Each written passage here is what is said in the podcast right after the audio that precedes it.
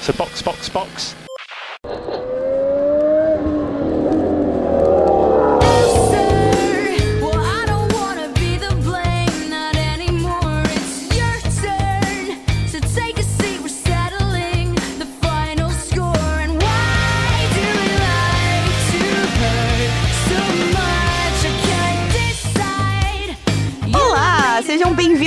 Episódio 65 do Box Box Box, o original. Meu nome é Aninha Ramos e estou aqui hoje somente com minha querida Carol Cruz. Olá pra todo mundo que, assim como eu, tá muito ungranizado. Que corrida, meus amigos, que corrida. Estamos aqui para comentar essa surpreendentemente corridaça que marcou o encerramento da primeira metade da temporada. Temos aqui dois polos bastante diferentes entre Carol e eu. São dois divertidamente.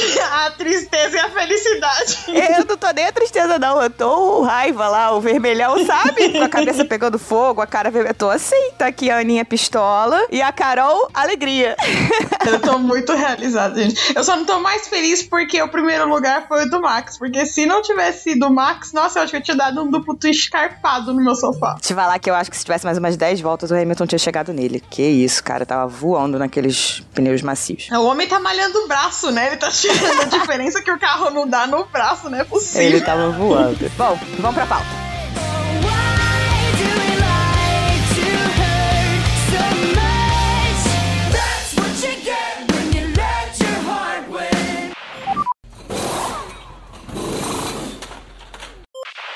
Pódio foi Max Verstappen, Lewis Hamilton e George Russell. Mais uma vez, temos um pódio com Verstappen e as Mercedes. Podemos dizer agora, eu acho, que a Mercedes chegou. Chegou, não. Essas melhorias definitivamente fizeram efeito. E é engraçado que a gente tá vendo aquele pódio que a gente viu por muito tempo se repetindo nas temporadas passadas. Só que ao invés do Bottas, a gente tá vendo o Russell, né? Porque É o padrão eram dois macacões pretos e aquele macacãozinho azul ali. É, exatamente. E finalmente o universo se alinhou novamente, o que é uma pena, considerando que isso significa que a Ferrari continua persistentemente cagando na entrada e na saída, porque eles tinham tudo, é literalmente como deixar o campeonato escorrer pelas suas mãos. em 11 corridas. no campeonato de pilotos temos Verstappen com 258, Leclerc com 178, Pérez com 173 e Russell com 158. Então, assim, na verdade, a disputa pelo segundo lugar tá muito boa. Tá acirrada. Tá muito próxima. É que assim, é o Pérez, né? Então a gente talvez consiga, assim, o Leclerc consiga segurar por ser o Pérez, porque o Pérez consegue terminar mal numa corrida em que tinha tudo pra ser uma dobradinha da Red Bull, talvez, assim. É, se ele tivesse um ritmo um pouquinho mais próximo do do Verstappen, era pra ser mesmo. Nos construtores temos Red Bull 431, Ferrari com 334 e Mercedes com 304.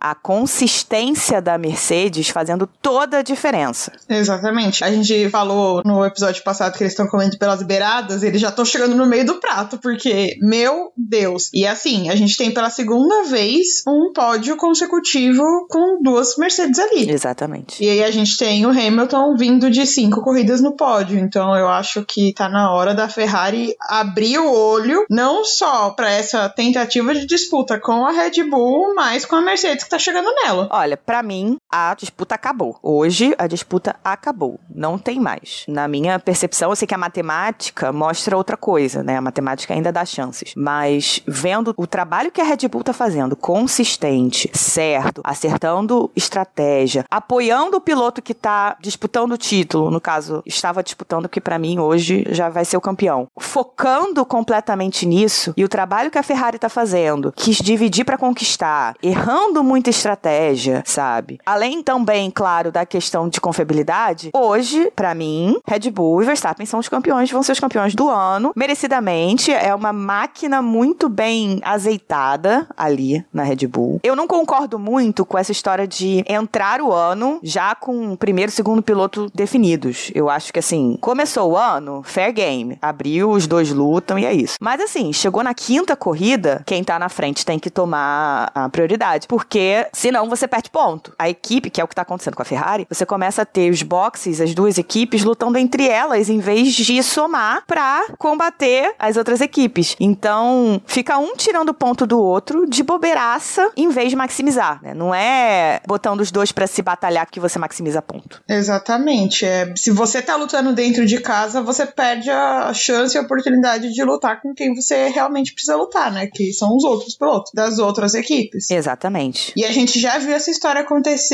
a gente já viu o quão ruim é ter é, uma dupla de pilotos que tá batalhando entre si. É óbvio que uma ou outra rixazinha, desgastezinho vai surgir dependendo de uma corrida, Uhum. mas você precisa respeitar. Essa corrida, por exemplo, a gente viu o Hamilton pra cima do Russell e limpo, sabe? Então eu acho que você tem que ter esse tipo de disputa, mas as- desse jeito, limpo. Agora, se fica se batendo, que nem foi uma temporada da Racing Point do Ocon com o Pérez, que foi assim, feio de ver, eu não sei o quão produtivo isso é, principalmente quando você tava até o momento brigando por um campeonato, entendeu? Então todo ponto que você perde é sagrado. E a gente viu que campeonatos são disputados acirradamente. Ponto a ponto. Cada ponto faz diferença. Ano passado a gente viu o campeonato ser decidido na última corrida. Os dois pilotos chegaram com a quantidade de pontos igual. Exatamente. E a gente ainda teve aquela corrida de Spa que foi meio ponto. Então, assim,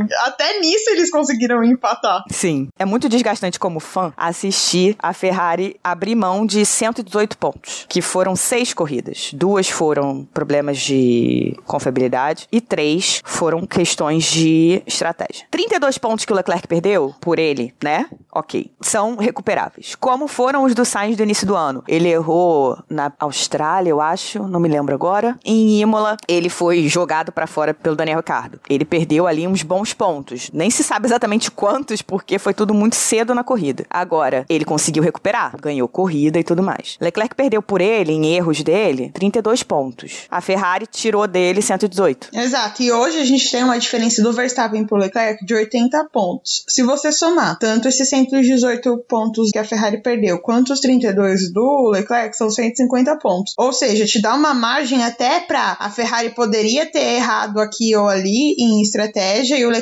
poderia ter errado ali e aqui de erros próprios, e ainda assim você teria o Leclerc na frente. Só que essa soma é muito bizarra, e a Ferrari desperdiçou muitos pontos, muitos pontos mesmo. Sim, muitos pontos. Na minha opinião, e aí desculpem, torcedores do Sainz, desculpe de verdade, não quero ofender ninguém, mas hoje o Sainz é, consistentemente, em quase todas as corridas, ele foi 0.3 mais lento que o Leclerc em ritmo de corrida. Consistentemente 0.3. Fica ali, vai 0.250, 0.4 em outras, mas ele é consistentemente 0.3 mais lento. Significa que ele é um piloto ruim? Não, não significa que ele é um piloto ruim. Significa que ele não merece ganhar? Não, não significa que ele não merece ganhar. Ele é um piloto muito bom. Ele vai ganhar mais corridas do que ele ganhou, né? Já ganhou Silverstone. Ele vai ganhar mais corridas no ritmo. Ele vai conseguir classificar na frente do Leclerc pelo ritmo dele outras vezes, como ele fez este final de semana. Sim, óbvio que vai. Mas este ano a Ferrari tinha que ter feito a priorização. Quando o Leclerc estava 60 pontos na frente do Verstappen. Não tinha que ter ficado nessa de, ah, não vamos priorizar, não sei o quê, a disputa entre os dois, papapá, papapá. Cara, não dá. Das duas, duas foram motor e tal, não tenho o que dizer. Nas três corridas que o Leclerc perdeu o P1 por causa de estratégia, ele foi usado para cobrir a Red Bull. Ele foi usado na pior estratégia, sendo o cara que tava na frente, sendo o cara que tava mais rápido. Isso não faz sentido para nenhuma equipe. Assim, eu acho que é óbvio que a Ferrari tinha que priorizar o Leclerc primeiro, porque ele abriu a vantagem logo no começo e é a hora de você decidir. É como você falou, você não pode prever quem vai começar o campeonato melhor, mas em algum momento você precisa decidir. Nem que você tome uma decisão e depois volte atrás, Sim. sabe? Porque, por exemplo, eu tenho certeza que a Red Bull saiu de início de temporada priorizando o Max. Sim. Se por um acaso bizarro do universo o Pérez tivesse ido muito melhor que o Max, eu não duvido que a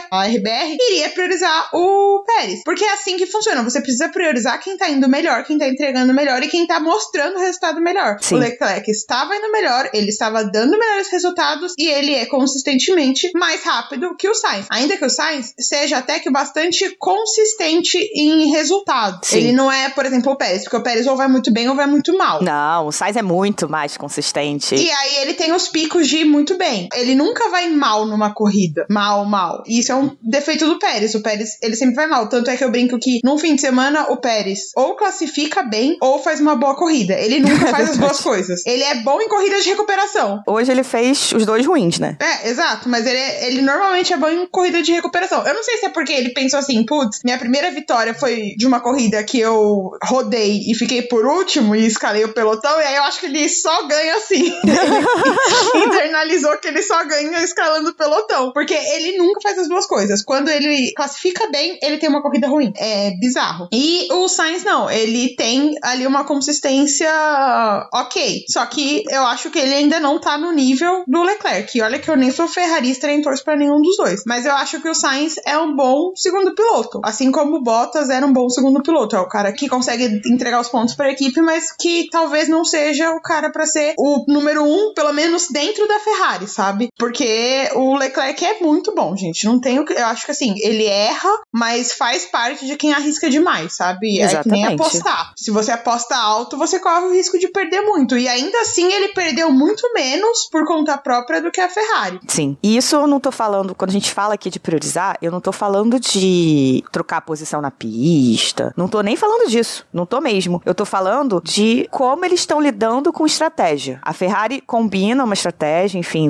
conversa, papapá. Quando chega na hora do vamos ver, e aí eles estão na pista, muda alguma coisa, o Sainz pede pra mudar a estratégia dele. Tudo bem, ele tá no direito dele, ele tem que olhar pra corrida dele, não é? Tá certo. A Ferrari vai lá e acata. Se é o Leclerc pedindo, por que, que eu estou falando isso? Porque aconteceu isso hoje. Se é o Leclerc pedindo, a Ferrari não acata. Hoje Leclerc queria ficar na pista. Ele falou: ainda faço mais umas 10 voltas com esse pneu médio. Na volta seguinte, a Ferrari chamou ele para trocar. Não fez o menor sentido. Enquanto isso, o Sainz, que tava com o pneu bem mais ferrado, eu acho que tinha alguma questão de setup do Sainz, não era o piloto, entendeu? O carro do Sainz eu acho que tava com um setup estranho, porque o pneu dele tava indo embora. Ele tava com um pneu pior, tava num ritmo pior, e a Ferrari deixou ele na pista pra parar, pra botar os vermelhos no final, sendo que aparentemente o carro dele tava comendo os pneus todinhos. Não fez sentido nenhum. Nada da Ferrari esse fim de semana fez sentido. Porque todo mundo sabia que os pneus duros não estavam rendendo. A Ferrari pediu pro Leclerc parar mais uma vez. Que assim, eu acho que aí foi um pouco de amadorismo do Leclerc de não ter falado não vou parar e não parado. Feito que nem o Sainz fez umas corridas pra trás. Não vou parar, não parou e acabou. Sabe? Eu acho que faltou ali talvez o Leclerc se impor um pouco. Não, mas eu acho que o parar pros macios não foi um erro. Eu acho que ali o Leclerc arriscou, porque ele já tava muito, já tava perdido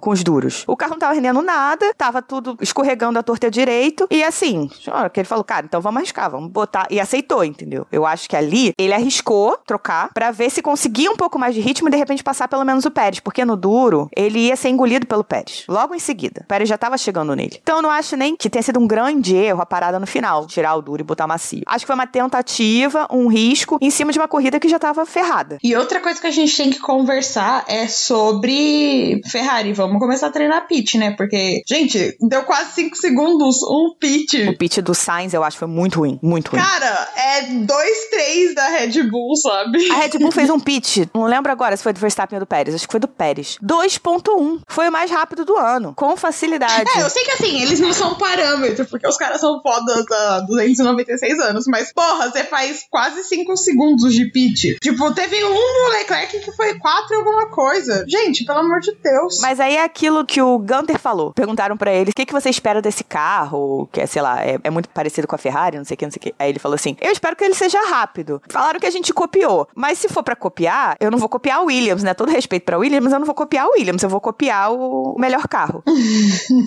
Não tá errado, não é mesmo? Não tá errado. É a mesma coisa. Tipo, se eu vou me mirar em alguém pra fazer algo melhor, pra fazer algo, eu vou mirar no melhor. Hoje, a melhor equipe do paddock é a Red Bull. Tem o carro que é mais constante, tem a melhor equipe de estratégia. Vamos aí falar muito bem de Hannah Schmitz, que é a estrategista da Red Bull. É, ela é o gambito da rainha, não é mesmo? É. Tem um puta primeiro piloto, um segundo piloto que sabe trabalhar pra equipe e que está disposto, eu acho que não é nem eu saber, eu acho que é o que est- está disposto pra trabalhar para o primeiro piloto. E a equipe decide, eu acho que mais do que isso, é a equipe tomar a decisão difícil de chegar pro cara e falar: "Olha, sinto muito, mas esse ano você vai ajudar teu amiguinho". A Red Bull toma a decisão difícil. Hoje a Red Bull é o parâmetro. Eu acho que uma coisa não se pode discutir. Bater na trave por tantos anos seguidos fez com que a Red Bull Bull melhorasse internamente. Sim. Esse negócio de você ficar no quase sempre te traz uma garra. É aquela coisa de existe uma diferença de você não ganhar porque o outro é melhor e existe a diferença de você não ganhar porque você não chegou lá. E a Uhum. Red Bull por muito tempo bateu na trave porque o outro era melhor. Sim. E aí você acaba fazendo questão de melhorar uma coisa que já tá boa. Sim. Entendeu? E aí você faz aquilo ser constante. Porque a Red Bull, ela é muito azeitada. A própria Mercedes não é tão azeitada quanto a Red Bull. Porque eles estavam num lugar ali de conforto. Uhum. Porque eles tinham um carro muito bom. Então, é que nem a gente comentou no começo da temporada. Ano passado, a Mercedes cometeu erros como a Ferrari comete hoje, porque ela não estava acostumada a ter ali um cara brigando com você. Sim. Ela estava acostumada a ter um carro muito na frente. A diferença é que a Ferrari ela tá errando por outros motivos. Eu acho que talvez até porque, como ela veio de dois anos em que ela não tinha chance alguma, eu não sei o quão bem eles trabalharam internamente, sabe? Se, ou se já desde o começo falaram assim: ah, nosso carro não é bom, vamos entregar, por- até por causa de toda aquela questão do motor e não sei o quê. Uhum. Se só entregaram sabendo que não iam conseguir ganhar um campeonato e ficaram fo- focando no próximo ano, no próximo ano, no próximo ano e esqueceram da oportunidade que é você não tá disputando, você tem a chance de melhorar internamente. É, a Ferrari fez toda uma reestruturação em 2020, quando deu aquele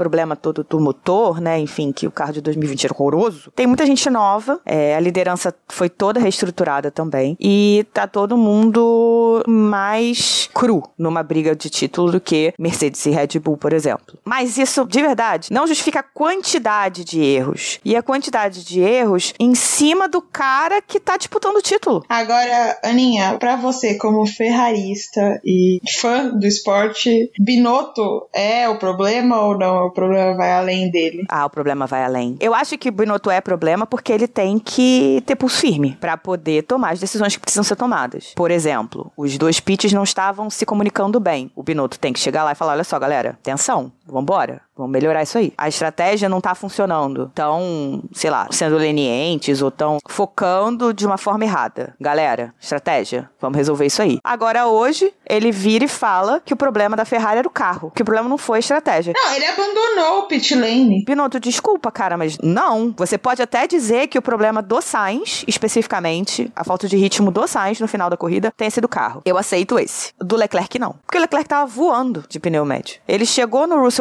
muito rapidamente depois que o Sainz parou e passou o Russell com alguma facilidade numa pista que é muito difícil de passar. E com o Russell defendendo magistralmente. A batalha ali dos dois foi deliciosa de ver. O Russell fez uma corridaça, sabe? E aí você vem me fala, ah, não, porque o problema era o carro? Não. Com o Leclerc o problema não foi o carro. Com o Leclerc foi vocês quererem usar o cara que tá em P1 pra cobrir o cara que tava em P7, que era o Verstappen. Porque o Verstappen parou e tava indo mais rápido, realmente, com pneus médios novos. Mas o Leclerc podia ter ido mais longo. Podia ter ido, de repente, tentar o, o macio só pro final da corrida. Ter feito a estratégia que foi feita com o Sainz, com o Leclerc também, sabe? E não dava pra deixar o Sainz sem ritmo na pista com pneus médios do jeito que estavam. Porque aí realmente não, não funciona. O Sainz não conseguiu abrir um gap com o carro dele destruindo os pneus. E sabe quando as coisas não encaixam? Como é que você quer maximizar ponto, maximizar resultado? Diz que tá focando no campeonato de construtores quando você troca dois potenciais um dois que foram Mônaco e, e Silverstone. Talvez Silverstone não fosse um dois, talvez pudesse ter sido um três, dependendo do pit stop, do double stack. Mas assim, era um 2, um 3. Você troca dois potenciais um 2 por um 2-4, que foi Mônaco, e um 1-4. Você perde muito ponto. Além de perder um potencial um 3, ali eu, eu acho que o Sainz com o carro dele do jeito que tava comendo pneu, eu acho que ele não ficava um 2, não. Mas talvez ficasse um, com um 3, sabe? Por um 4-6. Não faz sentido. Aí fala, ah, porque o Sainz canta as estratégias dele e ele que salva a Ferrari. Não, não. O Sainz se salva. Se salva. E ele tá no direito dele. Ele é piloto, ele quer ganhar, tá certo. Ele se salva. Ele não salva a Ferrari. Ele salva o dele. Hoje ele não salvou, inclusive. Se foi ele que quis ficar mais tempo na pista, ele errou, porque ele não abriu o gap. Em Silverstone ele se salvou, em Mônaco ele se salvou, em Mônaco ele deu muito azar de ter saído atrás do Latifi, porque se ele tivesse saído na frente do Latifi, ele tinha ganhado a corrida, mas ele não tá salvando a Ferrari. E aí o problema, que fique muito claro, o problema não tá no Sainz querendo escolher a estratégia dele. Ele tá certo. O problema tá na Ferrari de não analisar isso com os dois pilotos pra maximizar o resultado, porque não tá maximizando. Assim, não entra na minha cabeça a Ferrari com o carro que tem terminando uma corrida essa altura do campeonato em quarto e sexto. É absurdo, sabe? É absurdo. É absurdo.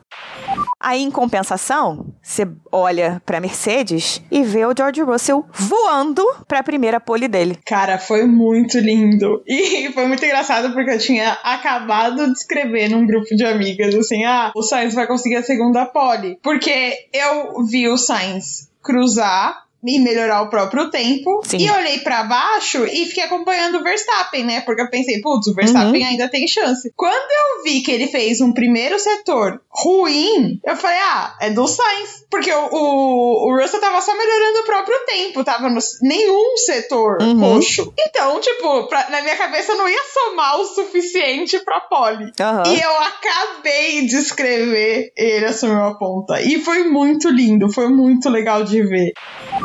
You made it! Come on! Woo! Come on, boys! Yes! Woo! Come on! you beauty! You beauty! Amazing! Ah, we needed that. Well done.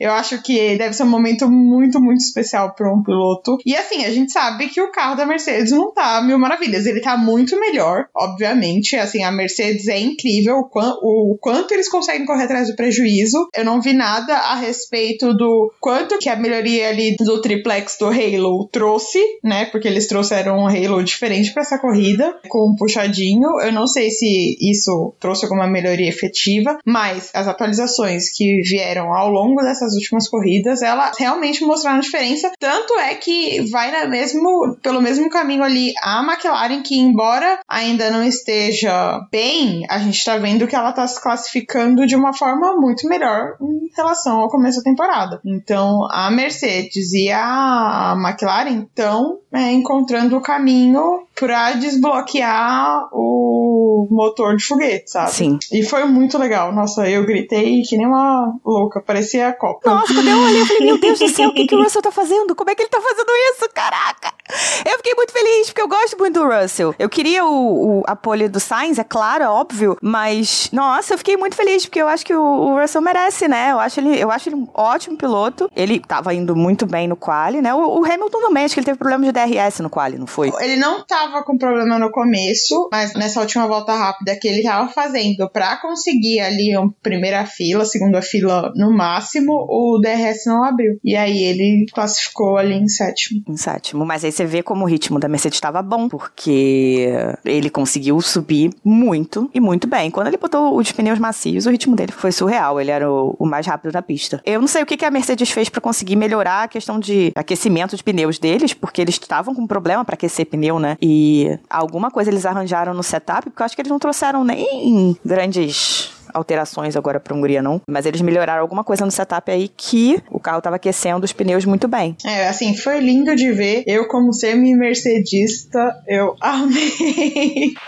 Agora, o que eu não comemorei, por incrível que pareça, e é aquela coisa, eu estava me preparando para essa notícia, mas quando a notícia veio, eu percebi que eu não estava preparada, que é efetivamente a aposentadoria do Vettel. Ele aproveitou essa semana para criar conta no Instagram, e aí a gente inocentemente achou que ele ia mostrar vídeo de galinhas e como é a vida na fazenda, e aí a gente descobriu que era para anunciar de uma forma magnífica, porque toda vez que eu vejo esse vídeo, ele me faz analisar uma nova camada. Parece filme que vai pra Oscar, que quanto mais você assiste, mais você desbloqueia. Ele veio com esse vídeo anunciando que ele é mais que um piloto e que a carreira dele na Fórmula 1 vai se encerrar no final dessa temporada.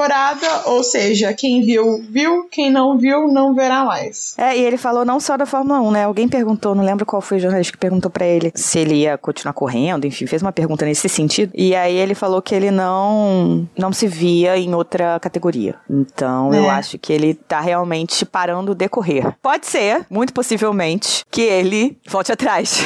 de repente não pra Fórmula 1, tipo o Alonso e o Massa fizeram, mas vá correr Só o tempo dirá. é, pra se divertir e, e, enfim, ter outras experiências em outras categorias. E provavelmente ser campeão em outras categorias. Mas ele, inicialmente, disse que não estava buscando outras categorias para correr, né? Porque assim, você começa a pensar naquele episódio de fofoquinhas, a gente falou bastante disso, Uhum. sobre a real possibilidade, né, pelos indícios que ele já vinha dando da família indo às corridas, da, da questão interna que ele tinha, né, das lutas em relação à sustentabilidade e o mal que a Fórmula 1 traz para o meio ambiente. A gente sabia que ele sempre falou que ele iria correr enquanto ele tivesse um carro competitivo, que faz completo sentido, porque ele falou em uma entrevista também que ele vinha pensando na questão da aposentadoria desde 2018, então são aí quatro anos de um pensamento constante de encerrar a carreira. Mas eu fiquei pensando também na questão dos desdobramentos disso, porque o Vettel, assim como o Russell, tá à frente ali do sindicato dos pilotos, e aí o quanto ele vai fazer falta nessas outras questões, porque o Hamilton falou isso numa entrevista e é muito verdade. O Vettel, ele se preocupa muito com questões que vão além dele, não só questões extra-pista, quanto as questões de pista mesmo. Ele sempre se pronunciou nesses últimos acidentes que aconteceram Uhum. e ele sempre lutou pela segurança dos pilotos. Ele é uma pessoa que vai fazer falta no grid, sabe? Sim. Pelo posicionamento que ele tem, não só pelo talento, embora muita gente discorde e não ache o Vettel talentoso, mas eu acho que, querendo ou não, o cara tem quatro títulos, então a gente precisa respeitar isso. É claro. E eu acho que ele vai fazer bastante falta. Embora eu também concorde que ele, e ele fala isso no vídeo, né? Que ele é um workaholic. Eu não acho que ele vá voltar a correr. Talvez ele fique dentro ainda do mundo Fórmula 1, mas eu vejo ele mais como um consultor ou assumindo algum Uhum. cargo, mas não como piloto, sabe? Eu não... O que ele falou e pega muito é a questão da família, né? Que Ele Sim. falou que ele não quer mais ter que se despedir dos filhos e da esposa. E ele é uma pessoa muito família. Então, querendo ou não, qualquer outro trabalho envolvido com esse mundo do automobilismo te exige passar um tempo fora de casa. Sim. Eu não fiquei. Quer dizer, eu nunca fui fã do Vettel, tá? Então não me tomem como parâmetro. Mas eu entendi bem e achei bom esse momento, porque hoje ele não tem espaço em grandes equipes, com a galera nova que tá chegando. Ele não tem espaço em grandes equipes. Eu não tô acreditando no projeto da Aston Martin. E ele não é um cara pra estar ali correndo, pra estar lutando com o Stroll pelo 15 lugar. Então, assim, o cara tá lá ralando, sofrendo pra pegar P12, o cara que é quatro vezes campeão, sabe? É, foi uma decisão acertada. É que, mas é, é, é igual quando a sua série acaba, sabe? É, cê- por mais que você saiba que ela precisava acabar, Aham. pra não correr o risco de começar a afundar muito, Sim. é o- doloroso, sabe? Porque muito das corridas que eu assisti no começo é, foram corridas que ele dominava, sabe? Eu assisti o auge do auge, do auge do Vettel. E é até engraçado quando ele fala que ele gosta de chocolate no vídeo, Aham. porque eu lembro de uma entrevista que ele deu que ele falava que a data comemorativa preferida dele era o Natal, porque era só no Natal que ele se dava o direito de comer uma fatia de bolo de chocolate. E eu fiquei assim, gente, pelo amor de Oh, Deus, eu nunca quero ser piloto. Não, de jeito nenhum, eu nunca, eu nunca, nunca seria atleta de alto rendimento, mas nunca na minha vida seria atleta de alto rendimento. É, tipo, o rádio dele, num dos títulos, ele fala, "Ah, agora a gente vai comemorar no McDonald's. Aí você fica assim, gente, pelo amor de Deus, assim, questões básicas, sabe? Como uma comidinha gostosa. Então, ele era muito exigente consigo. Uhum. E eu acho que a gente tem que falar de uma outra questão que vale a pena essa menção, é da questão da Porsche comprando a Red Bull. Sim, é verdade. Não temos anúncio ainda, mas existem documentos já assinados correndo aí pela internet. vazaram. Mostrando o pedido, né, de anuência da compra pelas autoridades, É, né? porque, assim, lá na Europa, assim como aqui no Brasil, que a gente tem a questão do CAD, que faz toda essa checagem de quais são as consequências de uma compra e venda de uma empresa pela outra, você tem lá na Europa esse controle. Então, você entra com um pedido de análise e aí, depois de aprovado, você efetivamente pode comprar, adquirir aquela empresa. Uhum. E aí, durante esse percurso de documentos, a notícia vazou. Exatamente. Então, assim, não tá fechado, né? E não tem nada oficial, nem desmentindo, nem confirmando. Mas o que os documentos mostram é que está encaminhado. Tendo esse aval das autoridades ali europeias, e não sei por que marroquinas, Não sei de onde surgiu no Marrocos esse documento, mas enfim, provavelmente isso vai andar pra ser feito. Quem não fica muito feliz com isso é a Honda, que teve que tá todo o trabalho. É, teve todo o trabalho ali de passar a tecnologia dela pra Red Bull Powertrains e aí agora vai ver a Porsche pegando a tecnologia dela, né? Aprendendo tudo da tecnologia dela também. E vendo no auge, né? Porque é isso que é pior. Aparentemente, a Red Bull ofereceu a Honda pra Honda ficar na Fórmula 1 na AlphaTauri a partir de 2026, né? Voltar pra Fórmula 1 no caso, né? Porque a Honda oficialmente saiu e a Red Bull Powertrains é que fica até 2026. A compra da Porsche se daria para os motores a partir de 2026, que é a nova geração. Rumores de que a Red Bull ofereceu para a Honda a Honda ser a fornecedora de motores da AlphaTauri a partir de 2026 e a Honda não quis, não quer.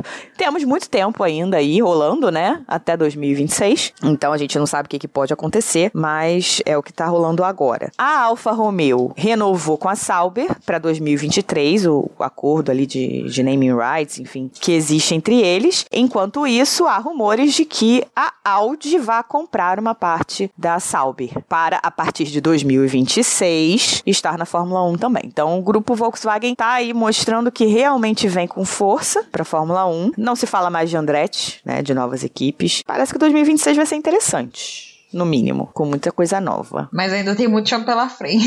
Ainda tem muito chão pela frente. Eu acho que essa notícia deve ser boa pra quem tá na base, né? Porque os atualmente da base ficam se estapeando pra conseguir um lugar. Uhum. E aí, com mais equipes e mais vagas, você consegue ficar ali um pouco melhor, né? É, não, mas o problema é que não tem equipe nova entrando, né? Continua 10 equipes. Então, assim, por enquanto, né? Eu acho que, no meu ponto de vista, tá? A visão é meio essa. Como você tem uma, uma dificuldade maior de entrar com uma nova equipe, porque você precisa da aprovação de todas as outras e tudo mais, e envolve dinheiro, e dinheiro é sempre complicado. Uhum. Eu acho que sempre que você entra com essas parcerias e fica com mais de uma montadora ali envolvida numa mesma equipe, talvez você seja um pé pra posteriormente você desdobrar, sabe? Uhum. Eu acho que é assim como a Mercedes tentar comer pela beirada. Não consigo entrar com uma equipe no grid, então vou entrar ali, vou me infiltrar, entre aspas, numa outra, pra quando der a chance eu conseguir desdobrar e ter a minha própria. Sim. E aí você aproveita pra ganhar conhecimento, né? Porque também não é fácil toda a mecânica do, do esporte. É. Porque, na verdade, é complicado entrar equipe nova, né? Porque tem toda a questão não só da multa, que não é bem uma multa, né? É um calção que a equipe tem que dar pra entrar, mas também porque precisa da aprovação das equipes. E quando entra mais uma equipe, você tem uma divisão diferente das fatias do dinheiro que elas recebem. Então, quer dizer, você tem É. 10 equipes hoje. Hoje elas recebem um décimo. Vai entrar mais uma, elas vão receber um 11. E assim sucessivamente. Então as equipes perdem dinheiro se entra gente nova. Dinheiro imediato, né, no caso.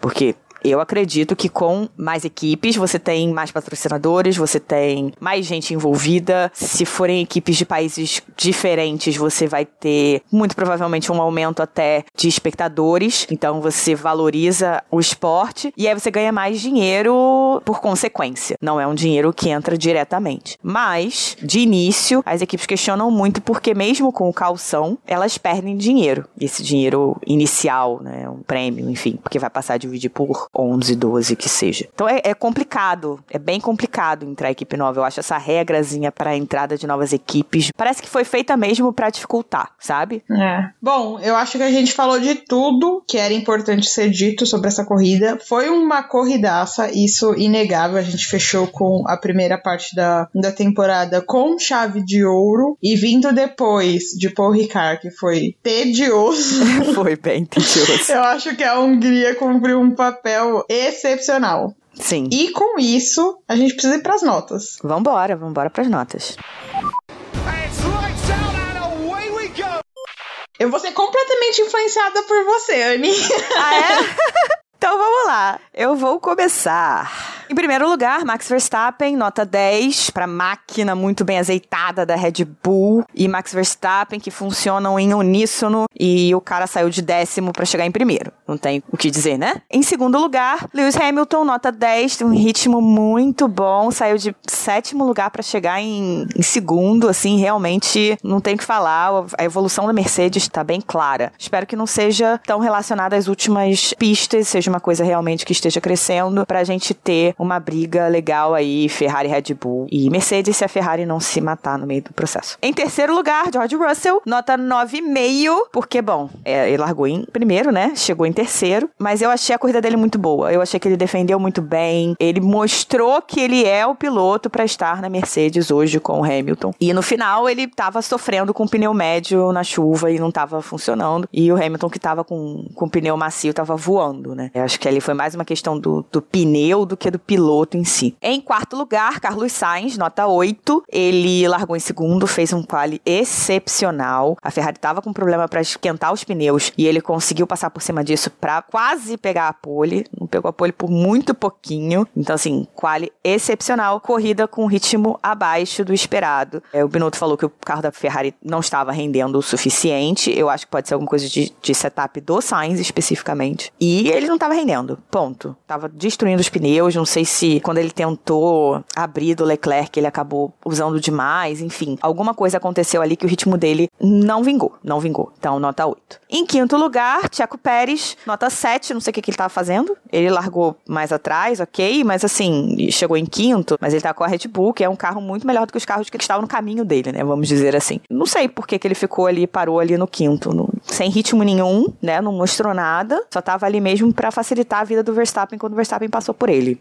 Só. Em sexto lugar, Charles Leclerc. Eu dei nota 9 pra ele, porque ele perdeu essa corrida na estratégia da Ferrari. Ele tava com ritmo, com os pneus médios. Fez uma ultrapassagem incrível no Russell. Assim, no momento que ele ficou com ar livre, ele tava abrindo pro Russell, ele, tava, ele abriu pro Sainz. Então, assim, o ritmo tava lá. Ele não foi bem nessa corrida, podia não ter ganhado. Eu acredito até que tinha grandes chances de ganhar. Mas podia não ter ganhado, mas era pra estar pelo menos ali no pódio, com certeza absoluta. E a Ferrari tirou isso dele de novo. Acho que tá, tá cansando, né? Tá, tá dando uma, uma cansada, o tanto que a Ferrari tá errando. Em sétimo lugar, Lando Norris, nota 7. Não vi, não sei. Largou em quarto, terminou em, em sétimo. Não vi, não faço ideia do que aconteceu. Em oitavo, Fernando Alonso, nota 7, também perdeu bastante posição, também sofreu com a estratégia errada da Alpine. A Alpine também foi pros duros. E eu acho que foi uma coisa que a gente não falou, né? A Ferrari tinha o exemplo da Alpine, que parou pra botar pneus duros tanto no Alonso quanto no Con antes. Tinha o exemplo da Haas, que também parou pra botar pneus duros no Magnussen e no Mick. E os quatro pilotos estavam sofrendo demais com os pneus duros. Aí os engenheiros da Ferrari falaram depois da corrida que a previsão deles era de que depois de em torno de 10, 15 voltas, o pneu duro fosse estar rendendo mais do que o médio. Só que, gente, eles fazem esses testes de, de ritmo de corrida na sexta-feira. A pista na sexta-feira era uma coisa, a pista hoje era outra. Não tinha como eles se basearem nisso. Não é possível que eles estavam se baseando nisso. Eles tinham que estar olhando para Alpine, tinham que estar olhando para Haas, que erraram também e foram para os pneus duros. Então, Alonso sofreu, Ocon sofreu, os dois tomaram um passadão do Ricardo. Nossa senhora, inclusive foi muito bonita a ultrapassagem do Ricardo. Foi a única coisa que ele fez nessa corrida. Tomaram um passadão do Ricardo por causa dos pneus duros. Em nono lugar, Esteban Ocon, nota 7 também, mesma situação do Alonso. É, o Alonso até reclamou dele, acho que foi na largada, que falou que o nunca tinha visto uma defesa como a que o Ocon tinha feito na vida. Mas no final das contas o Alonso terminou na frente dele. Mas assim, os dois na mesma situação, mesmíssima. E em décimo lugar, Vettel tem nota 8. Eu não sei nem porquê, vou falar, acho que eu fiquei com comovida. Por causa do, Da aposentadoria. da aposentadoria. Porque, na real, ele acabou batendo, né, no treino livre, quase que não vai pro quali, mas trabalhou junto com os mecânicos lá, não sei o que, papapá, consertou o carro e foi. Pelo menos terminou na frente do Stroll, que é hoje o que ele tá podendo fazer com esse carro, né? Vamos lá pras minhas. Bom, Verstappen 10. Assim, queria ter motivos pra não dar 10 pro Verstappen, mas não tem como. O cara largou de P10, rodou sozinho e ainda conseguiu ganhar a corrida. Então, eu tenho que aceitar que o Verstappen é um excelente piloto. Ai, embora eu não queira. Hamilton 10, pra mim, foi uma corrida perfeita. Não tenho o que falar. Russell 10 também conseguiu um pódio aí. Sainz 9, porque de novo novo, ele fez a parte dele. Pérez, 7. Eu poderia até dar uma nota menor pra ele, porque ele tá em quinto, dirigindo uma Red Bull, então assim, era obrigação dele tá no pódio. É Leclerc, 8. Tiro os dois pontos aí por culpa da Ferrari, porque pra mim a Ferrari estragou a corrida do Leclerc, mas ele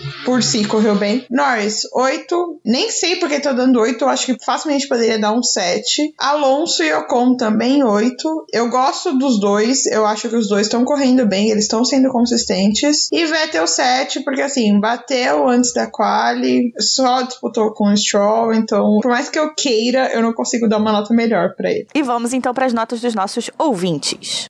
Max Verstappen, em primeiro lugar, nota 10. Lewis Hamilton, nota 10. George Russell, nota 9. Carlos Sainz, nota 8. Checo Pérez, nota 7. Charles Leclerc, nota 8. Lando Norris, nota 7. Fernando Alonso, nota 8. Esteban Ocon, nota 8. E Sebastian Vettel, nota 9. A gente tem uma menção desonrosa. É engraçado que a gente tá vindo de uma sequência de menções desonrosas. Então, pilotos, façam alguma coisa, sabe? Melhorem. pra gente conseguir dar uma menção honrosa. E a nossa menção desonrosa, que facilmente poderia ser mais uma pra Ferrari, mas puta que pariu, tá todo mundo de saco cheio de ouvir isso. É, a, gente, a, gente, a gente se recusou porque a gente falou, ia, sabia que ia falar mal da Ferrari o episódio inteiro. A gente não, não tem como dar menção desonrosa pra Ferrari, a gente vai falar o episódio inteiro mal, vai ter que dar menção desonrosa de novo pra Ferrari, a gente não aguenta mais. Vamos achar outra coisa. É chutar cachorro morto, então a nossa menção desonrosa é pro Tsunoda, que aparentemente continua sem saber como sair do pit stop. Ele não entende que os pneus estão frios. Ele não consegue. O pneu tá frio, filhão. Segura a onda aí, não adianta. Não adianta você vai ter. acelerar. Não tem jeito. De repente você vai perder essa posição, mas aí depois que esquentar, você ganha ela de novo. Não dá pra você fazer isso na fazenda, entendeu? Roda sozinho. Você quer disputar? Faz que nem o Russell, que ganhou lindamente a posição do Alonso na saída do pit, sabe? Mas não é só pisar no acelerador, não, amor. Que senão você vai rodar. Pois é. Pela segunda vez nessa temporada, sabe? Doidão. Eu não sei, às vezes eu acho que ele tá com fome Pode e ser. ele acelera pra corrida acabar logo. Ele quer que acabe logo. a AlphaTauri tá um desgosto, né? Ela andou três casas pra trás da temporada passada pra essa. Tá um desgosto. Porque o carro tá horrível e os pilotos não estão entregando, né? Não. Então tá sofrido de ver. Tá bem difícil. E temos menção dos ouvintes. O Leonardo Fernandes mandou uma menção desonrosa para a Ferrari e pergunta: Ferrari desistiu do campeonato? Também mandou uma menção honrosa ao Summer Break pra gente ficar um tempinho sem sofrer pelo Leclerc. Tô concordando contigo, Leonardo. Tô, tô precisando de um tempinho sem sofrer pela Ferrari. O André Andriolo também mandou menção honrosa para o Latifi, o Albon e o Mick Schumacher, que conseguiram não aparecer na transmissão. Realmente você tem que ser muito bom ou ruim, não sei, pra conseguir esse feito. Não é mesmo? Também falou que para ele houve um pior do dia, que foi o Tsunoda, a nossa menção desonrosa, inclusive, né?